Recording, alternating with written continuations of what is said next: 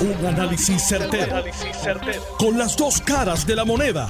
Donde los que saben no tienen miedo a venir. tienen miedo a venir. Esto es el podcast de Análisis 630 con Enrique Quique Cruz. Buenas tardes, Puerto Rico. Tú estás escuchando Análisis 630. Yo soy Enrique Quique Cruz. Recordándote que mañana a las 6 de la tarde el debate va a ser en vivo, presencial, con todas las medidas de salud, seguridad del espacio es enorme para que nadie esté cerca de nadie y llevarles a ustedes este debate de los candidatos a la alcaldía de Guaynabo que se va a llevar a cabo este próximo sábado, el, evento electoral. El debate es mañana a las 6 de la tarde a través de Noti1, por aquí, por Análisis 630. El evento electoral es el próximo sábado desde las 9 de la mañana hasta las 3 de la tarde. Y usted lo va a poder escuchar por aquí por aquí. El tema de la corrupción es un tema en Guaynabo que tiene, va a tener mucho que ver con el debate. Estamos hablando de un municipio que tiene aproximadamente 90 mil habitantes.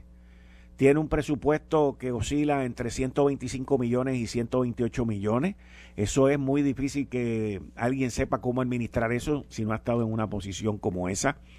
Ninguno de los candidatos ha estado en una posición como esa. Ninguno. Ninguno. No existe. Ni ninguno de los alcaldes incumbentes y nada. Cuando llegaron allí nunca habían hecho eso. Y mucho menos administrar esa cantidad de dinero. Guainabo está en una situación bien difícil y está en una encrucijada. Esta elección es bien importante para aquellos que viven en Guainabo y aquellos que tienen negocio en Guainabo porque Guainabo muy bien, dependiendo de lo que ocurre en esta elección, se puede ir por un precipicio y hundirse por ahí para abajo y dejar de ser una ciudad de cinco estrellas como lo ha tratado de ser hasta ahora con todos los percances que ha tenido. Y esto es muy importante. Y el que usted vaya y vote también es importante. Así que nosotros lo vamos a llevar al tanto. Mañana a las seis de la tarde es el debate. Nosotros vamos a llevar el debate en vivo, vamos a estar allí, yo voy a ser el moderador, a las 2 de la tarde van a estar conmigo los candidatos también en Lo sé todo. Y eh, vamos eh, ya mismito a estar hablando con el secretario de Hacienda, Francisco Paré, estaba en una reunión en Fortaleza, para que nos explique sobre esta información que sale hoy del Child Tax Credit, este crédito eh, por los hijos y por el trabajo. Más de 304 mil familias van a poder beneficiarse este año de lo que se conoce como el Child Tax Credit y 466 mil familias por el crédito por trabajo, que en conjunto representan un impacto trascendental para el bolsillo de mucha gente aquí que hoy no tienen este dinero.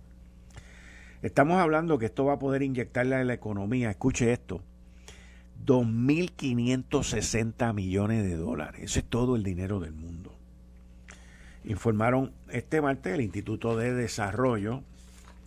Eh, la economista María Echautegui, directora de investigación del Instituto de Desarrollo, indicó que la inyección económica del Child Tax Credit o crédito por menor dependiente podría alcanzar los 1.760 millones de dólares si el 100% de las personas elegibles lo reclaman o 1.410 millones si el 80% lo solicita.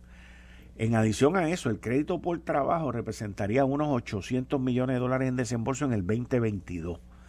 Eso lo señaló el economista Daniel Santamaría, analista senior de política pública de la EA. Con el Child Tax Credit, las familias podrían obtener 3.600 dólares, hasta un máximo de 3.600 dólares, por menor de 0 a 5 años o 3.000 para los que son de 6 a 17 años. Mientras que las personas que trabajen y tengan ingresos menos de menos de 44 mil dólares anuales pueden ser elegibles para recibir hasta un máximo de 6.500 dólares de crédito por trabajo tras el rediseño de este incentivo a partir de este ciclo contributivo. Ambos créditos tienen la capacidad de mejorar las condiciones económicas de las familias que viven bajo los niveles de pobreza, indicaron los economistas durante una mesa redonda conjunta. Y esto, mis queridas amigas, amigos, esto es un, una cantidad de dinero enorme. Las cantidades de las cuales les estoy hablando, de los 3.000 y los 3.600, son eh, cantidades este, anuales, al igual que los 6.500 dólares, son cantidades anuales. Pero si usted tiene las dos, gana menos de 44.000 y tiene hijos menores de 5 años, pues estamos hablando que son como 600, 750 dólares por mes más o menos, eso bastante dinero. Echautey estimó que 304 mil familias son elegibles en Puerto Rico para el Child Tax Credit. Esto representa 565 mil menores entre las edades de 0 a 17. El ingreso medio de las familias que viven bajo el nivel de progreso acceden a este crédito aumentaría en 53%. O sea, el ingreso de esta familia estaría aumentando en 53%. Si se toma en consideración a los matrimonios con dependientes menores e ingresos por debajo de 150 mil dólares y a las familias monoparentales, eso es de un solo padre, con ingresos menores de los 75 mil a nivel principal, los estimados cinco años revelan que en 34 municipios, más del 99% de las familias con niños, niñas y jóvenes cualifican. En 34 municipios. Los municipios con mayor cantidad de menores son Arecibo, Bayamón, Cagua, Carolina, Guaynabo, Ponce, San Juan, Toalta y Toabaja. Por su parte, Santa María OTX explicó que 466 mil familias son elegibles para el crédito del trabajo, cuyo tope máximo se aumentó de 2.000 a 6.500 dólares a partir de este año. La cuantía varía según los ingresos, cantidad de hijos, las personas casadas o solteras, según se desprende la experiencia en Estados Unidos.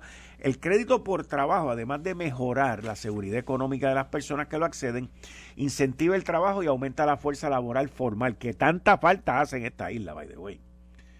Por cada dólar que se invierte en el crédito hay un retorno de un dólar cincuenta a dos dólares en la economía. Un estudio recientemente publicado por la EA, utilizado por datos de planilla del 2019, estima que unas 124.925 personas podrían cruzar el umbral de pobreza si reciben el crédito por trabajo. Ese número puede aumentar considerablemente.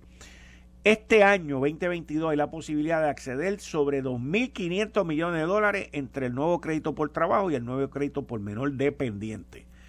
Esto, señoras y señores, son grandes noticias y noticias importantes para los necesitados y la gente que quiere echar para adelante. Puerto Rico necesita gente que trabaje, gente que quiera progresar y que quiere echar para adelante, especialmente con la demanda tan grande que va a haber aquí en estos días y en estos próximos años con la gente, la gente que eh, que va a ser necesaria para toda la construcción que se va a llevar a cabo aquí. Esto es importantísimo. Y, les, digo que hay una, hay una, como les explico, hay una necesidad, hay una necesidad eh, por empleomanía grande en línea telefónica tengo al representante Jesús Santa, presidente de la Comisión de Hacienda de la Cámara de Representantes. Jesús, muchas gracias por llamarnos. Cuéntame. Saludos, Quique, a ti, y a toda buena gente de Noti1. Eh, entiendo que estabas hablando un poco sobre lo que es el beneficio de crédito por trabajo y el crédito por niños o menores federal. Eso es así de toda esta cantidad pues de dinero que estas familias van a estar recibiendo y también principalmente por el estímulo por trabajar. Eso es así. Yo voy a empezar quizás con lo del estímulo del trabajo. No es, no es una legislación nueva. Entiendo que en el años pasado se instrumentó algo así, donde en la planilla tú podías poner, recibir un tipo de, de beneficio contributivo en la medida que la persona trabajaba. Sin embargo, mediante una asignación federal que en Puerto Rico llega hasta 600 millones de dólares, el gobierno de Puerto Rico dando 200, o sea que el total de dinero son 800 millones de dólares. Eh, se hizo un proyecto en este cuatrenio eh, se trabajó en conjunto, tengo que ser honesto con esto, ¿no? Tanto Senado, Cámara, como con el señor secretario de Hacienda se, mejoró para hacerlo que más gente se beneficiara de él y que más dinero llegara a, cada uno de ellos y, y, prácticamente el beneficio por trabajo es que cuando usted someta su planilla sobre ingresos se premia a aquella persona que tiene trabajo, ¿no? Y en la medida que, que tiene un trabajo y tiene dependientes, el beneficio es mayor. Y no es una deducción de una planilla, es un dinero que te va a llegar a ti. Y, y tomando como número eh, el tipo de beneficio, pudiera llevar de una persona que ahora mismo estaría ganando 8.50, en el, en el año pasado hubiera sido 7.25, eh, dependiendo del beneficio por su ingreso y cantidad de dependientes, puede llegar a 5 o 6 mil dólares. Ese beneficio únicamente, que subiría lo que si estaría ganando 7.25, eso subiría casi a 10 dólares, no como tal. Y pero al otro lado, también está el otro beneficio, pendiente federal, que ahí hay que llenar una planilla federal, pero es sencilla te adelanto que el senador Zaragoza, dentro de su eh, página, ¿no? De zaragozasenador.com, hay una calculadora donde la persona pone su ingreso y su dependiente y le va a dar el beneficio que puede recibir en la medida que lo solicite. Ok. Debería de haber alguna manera de que esto sea fácil para la gente hacerlo, ¿viste? Entiendo que a nivel de la planilla estatal el beneficio del trabajo debe ser más fácil. No lo he visto, pero me indican que a nivel de la planilla federal que llenar es bastante sencillo. De hecho, hemos hablado y he tenido comunicación con el secretario de Hacienda de hacer un tipo de ejercicio de orientación eh, para que la gente se aproveche de, ese beneficio, porque estamos compensando primero a familias que tienen hijos y dado la situación poblacional del país, yo creo que eso eh, tiene una importancia mayor y sobre todo estamos premiando al que trabaja. Y yo creo que, porque esa es la intención tanto de, este gobierno como el gobierno federal, y yo creo que es importante que mediante tu medio, ¿no? tu programa y otros mecanismos de orientación, se le diga a la gente no solamente que ese, ese beneficio existe, sino cómo solicitarlo. Ok. Esto, esto es un empuje a la economía y esto es un empuje a la familia y es un empuje a la gente para que trabaje también. Totalmente de acuerdo. Eso, esto es un beneficio, obviamente es un ingreso adicional que recibe el hogar y es un incentivo al trabajo. Y creo que tú estabas hablando de la necesidad que tiene el país en estos momentos de mano de obra. Correcto. Imagínate cuando se empiece a trabajar con el dinero federal que todavía pues está pendiente y empiece a la reconstrucción más de lleno del país, se va a requerir más gente. Y esto es un mecanismo para persuadir y quitar, quitar un poco y que esta dinámica de que yo salgo mejor sin trabajar. No, no, no, no con este beneficio usted va a salir por mucho mejor trabajando que no trabajando. Y, y yo creo que es, es un ah, yo yo estoy convencido que es un gran incentivo que, que debemos de apoyar y que va un poco a aumentar. Recuerda que aquí en Puerto Rico apenas eh, en la fuerza laboral trabaja un 40%, yo creo que esto pudiera eh, empujar ese número más hacia arriba para beneficio del país y beneficio de las familias que así eh, opten en vez de no trabajar, trabajar, hacer trabajo. Definitivamente, y, y yo espero eh, que esto pues tenga los resultados para lo que fueron creados. Porque estos beneficios fueron creados para incentivar el trabajo, para que la gente salgan de la pobreza, y, Puerto Rico pues también pues eche para adelante. O sea, están hablando de un impacto eh, de por cada dólar incentivado de esto, pues eso tiene un efecto multiplicador en la economía. Pero la gente se tiene que se tiene que poner también para su número y llenar su planilla porque todo es a través de Hacienda. Claro, y, y, y yo estoy muy de acuerdo contigo. Yo creo, eh, tú y yo que hemos estado en la industria, esto es un win-win. O sea, aquí se gana y se gana. Gana la persona, gana la familia y gana el país. Porque vamos incrementando la, la fuerza laboral, ¿no? Eh, vamos aumentando la producción, la, la, la, riqueza del país y eso es bueno para todos, ¿no? Como tal. Eh, yo yo eh, desde un inicio eh, apostamos a, este proyecto, como te digo, se hizo, se hizo en conjunto. Cuidado que en la política a veces es difícil trabajar con, con distintas personas de distintas ideologías y esto fue un proyecto que, que se trabajó en, en comunicación con el Ejecutivo, el Legislativo y que no tuvo mayores problemas más allá de buscar que más gente se beneficiara. Y, y ahora el reto es, recuerda que esto es un pareo de, dos de 200 millones a 600 millones. O sea, eh, inclusive te adelanto, en comunicaciones con la Junta de Supervisión Fiscal, si el beneficio hubiese sido mayor, por ejemplo, si este año se solicitan 850 millones, que conllevaría a 600 federales y 250 estatales, la Junta dijo que no tenía problema con eso, que, aunque se, presupuestaron 200 millones, si tiene que darse algo más es bueno porque porque es un beneficio, eh, eh, yo creo que es una gran inversión que hace el gobierno para poder promover lo que es el empleo y proveer lo que es la creación de riqueza en el país. Definitivamente, definitivamente, Jesús Santa, muchas gracias. Siempre un placer compartir contigo. Bien, muchas gracias. Ustedes escucharon al representante y presidente de la Comisión de Hacienda en la Cámara de Representantes, Jesús Santa, siempre disponible para aclarar y llevar un mensaje de especialmente ahora con todos estos beneficios eh, que se van a estar recibiendo durante este año y de ahora en adelante. Miren, eh, hoy el presidente Biden debe estar haciendo unas declaraciones pronto eh, que tiene que ver con cambiar las reglas de lo que se conoce como el filibusterismo. Y esto se viene hablando, se viene dialogando, se tiene que llevar a votación. El senador Joe Manchin de West Virginia ha dicho que no está de acuerdo con estos cambios. Pero Biden está tan y tan y tan mal. Está tan y tan y tan abajo en las encuestas que él está buscando lo, agarrarse de lo que sea, hasta de un clavo caliente, hasta de una viga de acero caliente, sentarse en ella, con tal de pegarle un grito y echarle la culpa a alguien.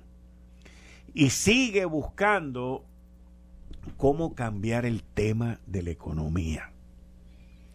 Le voy a decir lo que usted no oye, le voy a decir lo que usted no ve, le voy a decir lo que no le informan la nación norteamericana de la cual nosotros somos parte, está pasando por una situación económica altamente preocupante y los medios de comunicación son parte del encubrimiento que están haciendo en la nación ante el desastre económico, financiero que vive los Estados Unidos hoy. Yo recibo información de gente que viven allá, que trabajan allá, que trabajan en el gobierno federal, que trabajan en la empresa privada. Y ayer, mientras estaba aquí con ustedes en el programa, una de mis fuentes me, escribió y me mandó una serie de fotos de él, de, del sitio, del supermercado donde esta persona va a hacer su compra. Y usted ve las góndolas vacías, especialmente de lo que tiene que ver con refrigeración, porque hay un problema de mano de obra. Y me escribe lo siguiente, la inflación está descontrolada y los demócratas están perdiendo el debate de ideas. Los en los supermercados no hay suficientes abastos, los precios están por las nubes.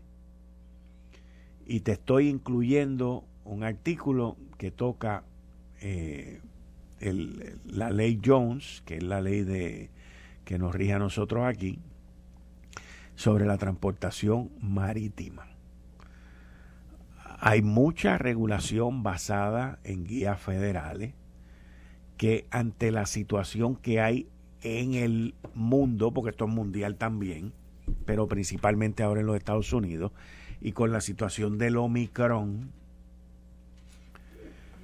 pues esto se, se está poniendo un poquito difícil. De igual manera le digo, esto puede cambiar en dos semanas. O sea, el, el, el mundo hoy es el mundo. Hoy no es que aquel esté en China y eso queda dos días de aquí, o que el otro esté en Nueva York y eso queda cuatro horas de aquí. No, no, no. El mundo es inmediato. Y de la misma manera que el mundo es inmediato por las telecomunicaciones, también les digo que las noticias cambian, como dicen aquí en Noti1. Y cambian de ahora para ahorita. Esto muy bien. Lo del Omicron baja en dos semanas, la gente regresa a trabajar y tomará como cuatro o cinco semanas en lo que los sistemas de abastecimiento se ponen al día. Pero es algo que hoy, hoy, hay un gran temor y nadie lo dice, nadie lo cubre porque no quieren poner eh, que la gente pare de gastar. No quieren que la gente frene ante la incertidumbre económica. Y el presidente, mire, el presidente lleva tratando. Primero anunció que para el 4 de julio del año pasado se iba a acabar el, el, el, COVID. Íbamos a tirar con fuego artificial en contra el coronavirus. No pasó. Después la vacunación. Tampoco pasó. Ahora ofreció, que yo le dije a ustedes el día que lo anunció, que para el mediados de enero él iba a hacerle llegar a los americanos 500 millones de pruebas en las casas. No va a pasar tampoco. Porque a este señor no le sale nada bien. No le sale nada bien. El 6 de enero le cayó encima a Donald Trump para tapar el desastre en la creación de los empleos que salió el informe el viernes pasado, el 7 de enero. Y después este fin de semana que estamos con los rusos hablando sobre el control de los misiles por la OTAN, el Tratado del, Atlántico Norte, pa, pa, pa, lo mismo, no pasó nada. Mire, usted ve la foto, la foto del delegado ruso y de la americana que mandaron para allá, y la foto de la americana muy nice, esto y lo otro, y el delegado ruso con los puños cerrados. Es un mensaje cuando usted toma, cuando usted le toma la foto a alguien que se supone que sea una foto diplomática y el tipo tiene los puños cerrados, el mensaje que está mandando es de guerra. No estoy diciendo que va a haber una guerra, pero no va a haber acuerdo. ¿Y qué pasó? No hubo acuerdo. Hay un déficit brutal de liderazgo. Hay un déficit brutal de inteligencia. Y este presidente no pega una. Hoy viene con el filibusterismo, mire, no va a pasar nada con el filibusterismo. El tipo no pega una. Han mandado a cerrar la fábrica de Crazy Glue porque el tipo se la llevó completa para Casablanca y todavía no pega una. No pega una. Eh, estás escuchando el podcast de Noti1. Análisis 630 con Enrique Quique Cruz. 5 y 34 de la tarde de hoy martes 11 de enero del 2022. Tú estás escuchando Análisis 630. Yo soy Enrique Quique Cruz y estoy aquí de lunes a viernes de 5 a 7. Me puedes seguir, te puedes suscribir a mi canal de YouTube que es Enrique Quique Cruz. Te suscribes ahí, recibes toda la información y los videos y los análisis que te hacemos todos los días. En Twitter y en Facebook me puedes seguir bajo, dar bajo Enrique Quique Cruz y en Instagram bajo Soy Quique Cruz. Y mañana 12, miércoles 12, desde las 6 de la tarde, el debate por eh, la alcaldía del municipio de Guaynabo, aquí en Análisis 630 de 6 a 7. Mira, para los que buscan mayor calidad y rendimiento en su gasolina, sepan que la gasolina Golf ha sido reconocida por la prestigiosa certificación de calidad Top Tier. Por su nivel superior de aditivos, la gasolina Golf es de clasificación top tier, tanto en la Premium Ultra Plus de 93 octanos como en la regular, lo que significa que tienen poderosos aditivos para mantener tu motor limpio y en óptimas condiciones. Prueba y compara, pero no pagues de más para mayor rendimiento y calidad. Vaya bien, vaya la segura con las gasolinas top tier de Golf, tanto la top tier Premium Ultra Plus de 93 octanos como la top tier regular y como todos los martes a las 5 y 30 de la tarde o cualquier otro día que surja una eventualidad. Tenemos al licenciado John Mott. Buenas tardes. ¿Cómo tú estás? Yo bien, ¿y tú? Ahí el estómago medio malito, pero sobreviviendo. Pues te tiene que tomar algo entonces para eso.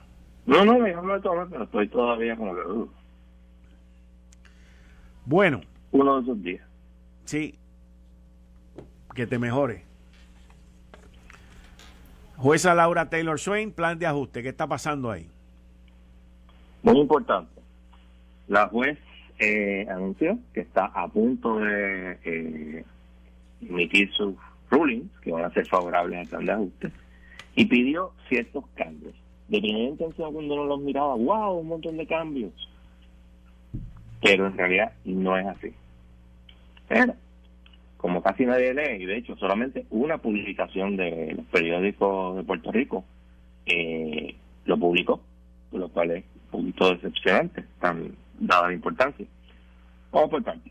Lo primero es que la ley 53, que es la que emite, eh, va a emitir los bonos y que dice que no se pueden recortar las pensiones, la juez lo interpreta para que solamente, lo único que hace es no recortar las pensiones, las congelaciones y todo lo demás que es objeto y se perdió, etcétera. No, eso está perfectamente aceptado y está en el plan de ajuste. Eso era de esperarse porque eso fue lo que yo imaginaba. Eh, la mayoría de los cambios que se piden es para conformar el plan de ajuste a las regulaciones de los takings. Tú sabes que la Junta sigue insistiendo que no, que no, que no, que eso, eso se puede, este, eh, no se tiene que pagar en full. La juez decidió, mira, no, I'm sorry, se tiene que pagar en full, así que tú de todas estas partes. So, eh, por eso es que eh, están, va tantas partes diciendo, tienes que pagar esto, tienes que cambiar esto, tienes que cambiar esto. Entonces, otra cosa interesante es que también se peleó por AFAS y varios de los este, eh, que las leyes de Puerto Rico que la Junta puso en una lista que estaban preemptes, pues mira, se quedaron preemptes, excepto la 8082, que de todas maneras la Junta había demandado para detenerlas y llegó a un acuerdo con el gobierno donde se, no se ponen en vigor. Así que eso es, si cada minuta, todo sigue igual. Lo que obviamente tampoco nadie pues ha mirado mucho, porque pues, es la vida en Puerto Rico. Eh, la juez habla sobre el límite de 7.94% sobre la emisión de bonos, es un nuevo límite que está en el plan de ajuste a la emisión de bonos futuras.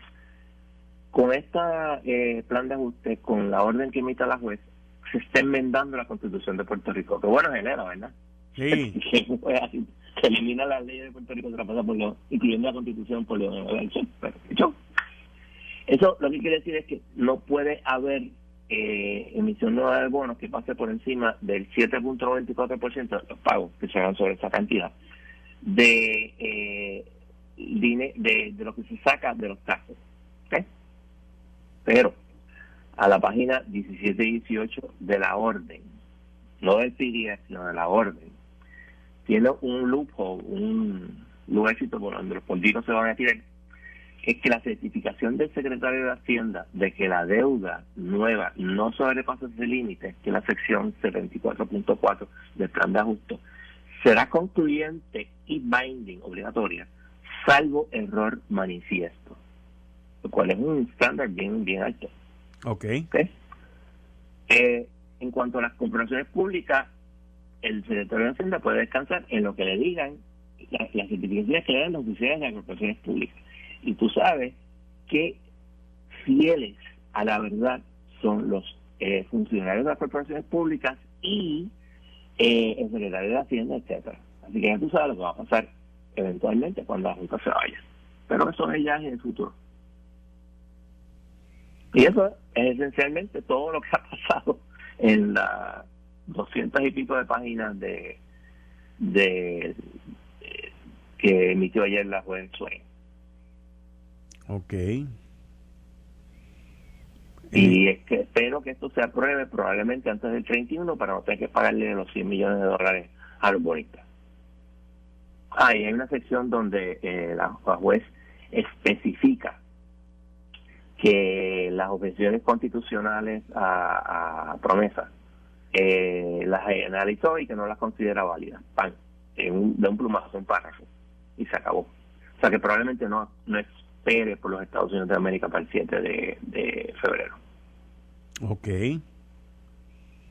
O sea Pero eso no quiere decir que una vez esto, todo esto se apruebe, esto no vaya a apelación. Hay que seguir un proceso muy particular que el primer circuito especificó en la opinión de Cofina, pero este, estoy seguro que todos los abogados que vayan a penar, que son por lo menos media docena, incluyendo a Jaime y a, me imagino que los de United Auto Workers, etcétera, irán allá a pelear para que no, no se ponga en vigor el plan de ajuste. Así que estamos todos en limbo. Ok. Bueno, pues... Y después de eso, pues bregaremos con eh, eléctrica.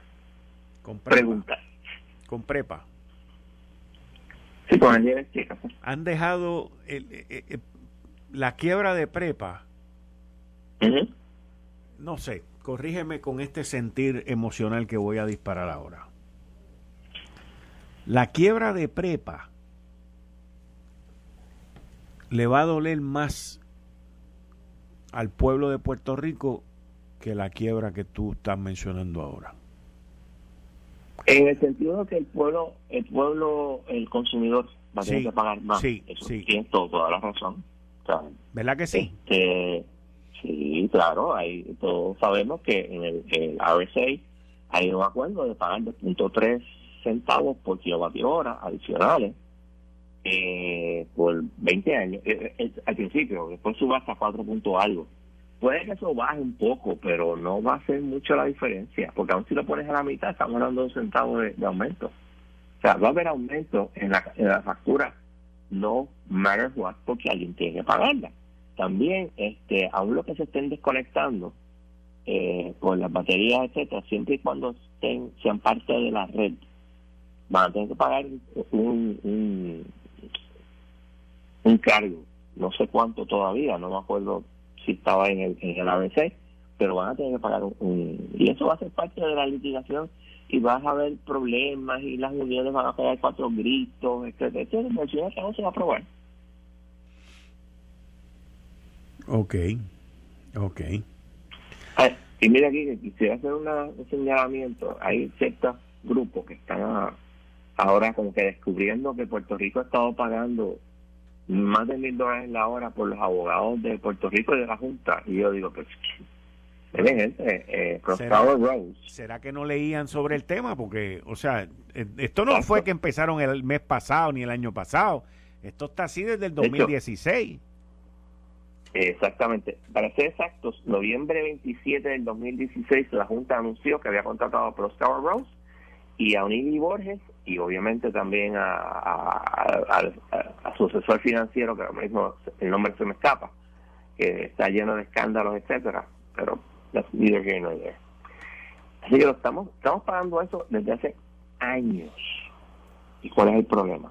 porque estamos hablando, este tipo de quiebra es algo especializado. Estamos hablando, qué sé yo, tal vez 200 abogados en todos los Estados Unidos bregan con este tipo de cosas. Puerto Rico nunca se ve bregado porque yo recuerdo que cuando yo empecé, todo Puerto Rico todavía estaba en el capítulo 9, pero la ley de Puerto Rico no lo permitía, así que era relevante. Y después en el 84 pues, lo sacaron. Así que ese tipo de asuntos no se bregaba, o sea, lo que se llama la deuda soberana. Y siempre estamos con la, la patraña de que este la constitución requería el pago y te acuerdas a, a el gobernador eh, eh, García Padilla diciendo en su inglés goleta que la constitución no permitía y nos obligaba a pagar, bla, bla, bla. Pues mira lo que pasó. Te, te voy a hacer una pregunta. Este, cambiando el tema de, de la parte esta de, de la quiebra, moviéndonos ahora a otro tema que quiero hablar contigo, que es el de Joe Biden. Que está haciendo, va a ser un llamado. Se suponía que hoy, en algún momento, eh, el presidente Biden le diera todo su apoyo a cambios en el proceso de filibusterismo en el Senado para ayudar a que se apruebe esta legislación que tiene que ver con los derechos del votante. Y esto él lo iba a hacer en un discurso que va a dar, o que ya lo debe haber dado, en Atlanta, Georgia. Atlanta, Georgia fue uno de los estados que le dio la presidencia a él. con, con esta señora eh, que ahora ella va a volver a correr para la gobernación. Y Stacey Adams, eh, creo que es como se llama ella. Eh, y él está yendo allí a esto, pero si, si él cambia las reglas para el filibusterismo, no puede ser solamente para los voting rights, ¿verdad? Te pregunto. No, tiene que cambiar para todo. Pues exacto, pero entonces el senador Manchin, que es el que lo tiene a él grave con todo, eh, ha dicho también en el pasado que él no está a favor de que se cambien las reglas del filibusterismo. Mira, explícale, explícale a la gente también, explícale a la gente las reglas para refrescarle la memoria a la gente del filibusterismo. Esto es una regla del Senado, que es que para tú, o sea, si tú quieres evitar que una eh, legislación pase, tú te paras y empiezas a hablar. Y mientras estés hablando, no hay problema y no se puede votar. Y, a veces hay intercambio de turnos, etcétera, etcétera. Es una regla, en mi opinión, totalmente antidemocrática, porque la Constitución dice el Senado es por mayoría y la Cámara es por mayoría. Pero entonces, para romper ese filibusteo, tú necesitas 60 votos, según la regla del Senado. Entonces, el Senado, eso es antidemocrático. Pero, pichón, eso no es el punto. El punto es que lo usan las minorías para evitar que pasen ciertas leyes que no les gustan. Que es lo que están haciendo los demócratas con los republicanos, con, con esta ley de, de, de Biden. La eliminen, yo estoy contento ahora. Ya tú vas a oír a ciertas personas hablando de que si tú haces eso, cuando venga el, la próxima ronda de votaciones, que va a ser en noviembre, es muy posible que el Senado cambie a favor de los republicanos y definitivamente una de las dos cámaras pasa, porque llevan como 20, 20 o 30 años haciendo pasando, eso está pasando. Este, así que entonces, si el Senado cambia, entonces los republicanos van a hacer lo que les dé la gana.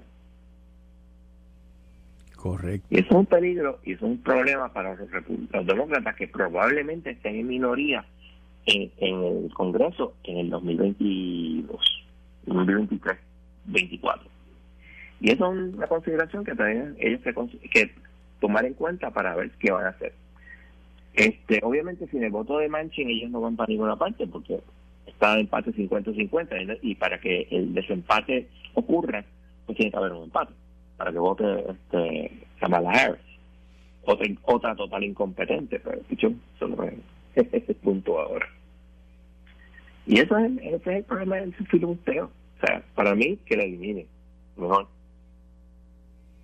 El, el, el proceso, yo lo veo un proceso, no estoy hablando de filibusterismo ahora, estoy hablando de la noticia, del, simbolismo de ir a Atlanta, hacer esto, para aquí, para allá. Eh, es, es, más, el presidente continúa buscando, todavía no ha podido recuperar el aire de el knockout que Joe Manchin le dio hace tres domingos en Fox News, que habló y dijo que no iba a apoyar el plan social de la presidencia.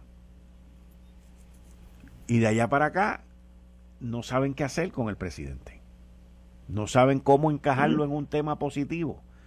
No saben cómo, cómo mover la cosa. Me dicen que la situación en, en los estados está bien difícil con la inflación que está completamente fuera de control. El único que puede controlar la inflación en este momento es el Fed. Correcto. Que aumenta. Eh, tú recordarás, pues no es tan joven. En los 70 este, teníamos una inflación altísima y vino Jimmy Carter y no le quedó más remedio que nombrar a Paul Volcker. Paul Volcker puso los, los, intereses por el cielo y se eliminó la, la inflación. Y tuvimos hasta los otros días sin problema de inflación. De hecho, durante la gran recesión, el peligro era la depresión, no la inflación. Pero veremos. Lo que pasa es que. Pero yo creo que la este, solución que usó Paul Volcker en aquella época, que yo recuerdo que fue en los 70, que los intereses llegaron a estar hasta el 21%, no creo que esa sea la solución ahora. Y en aquel momento demostró ser una cosa fatal también. Hay dos maneras de controlar la inflación. Y los dos, vuelvo y repito, tiene el FED. Uno es aumentar los intereses y segundo es recortar lo que se llama el, la disponibilidad del dinero. Y eso va a traer problemas porque crea menos, eh, eh, se hace más difícil el crédito. Correcto, correcto. Bueno, pues, licenciado, seguimos hablando en la semana. Muchas gracias. Y que gracias, mejore. Esperemos que haya muchos arrestos pronto. Vamos a ver, hoy es martes, eso es para los jueves. Así que volvieron a ser los jueves. Muchas gracias. Ustedes escucharon al licenciado John Mott, que está conmigo los martes. Esto fue el, podcast de Notiuno. Análisis 630 con Enrique Quique Cruz.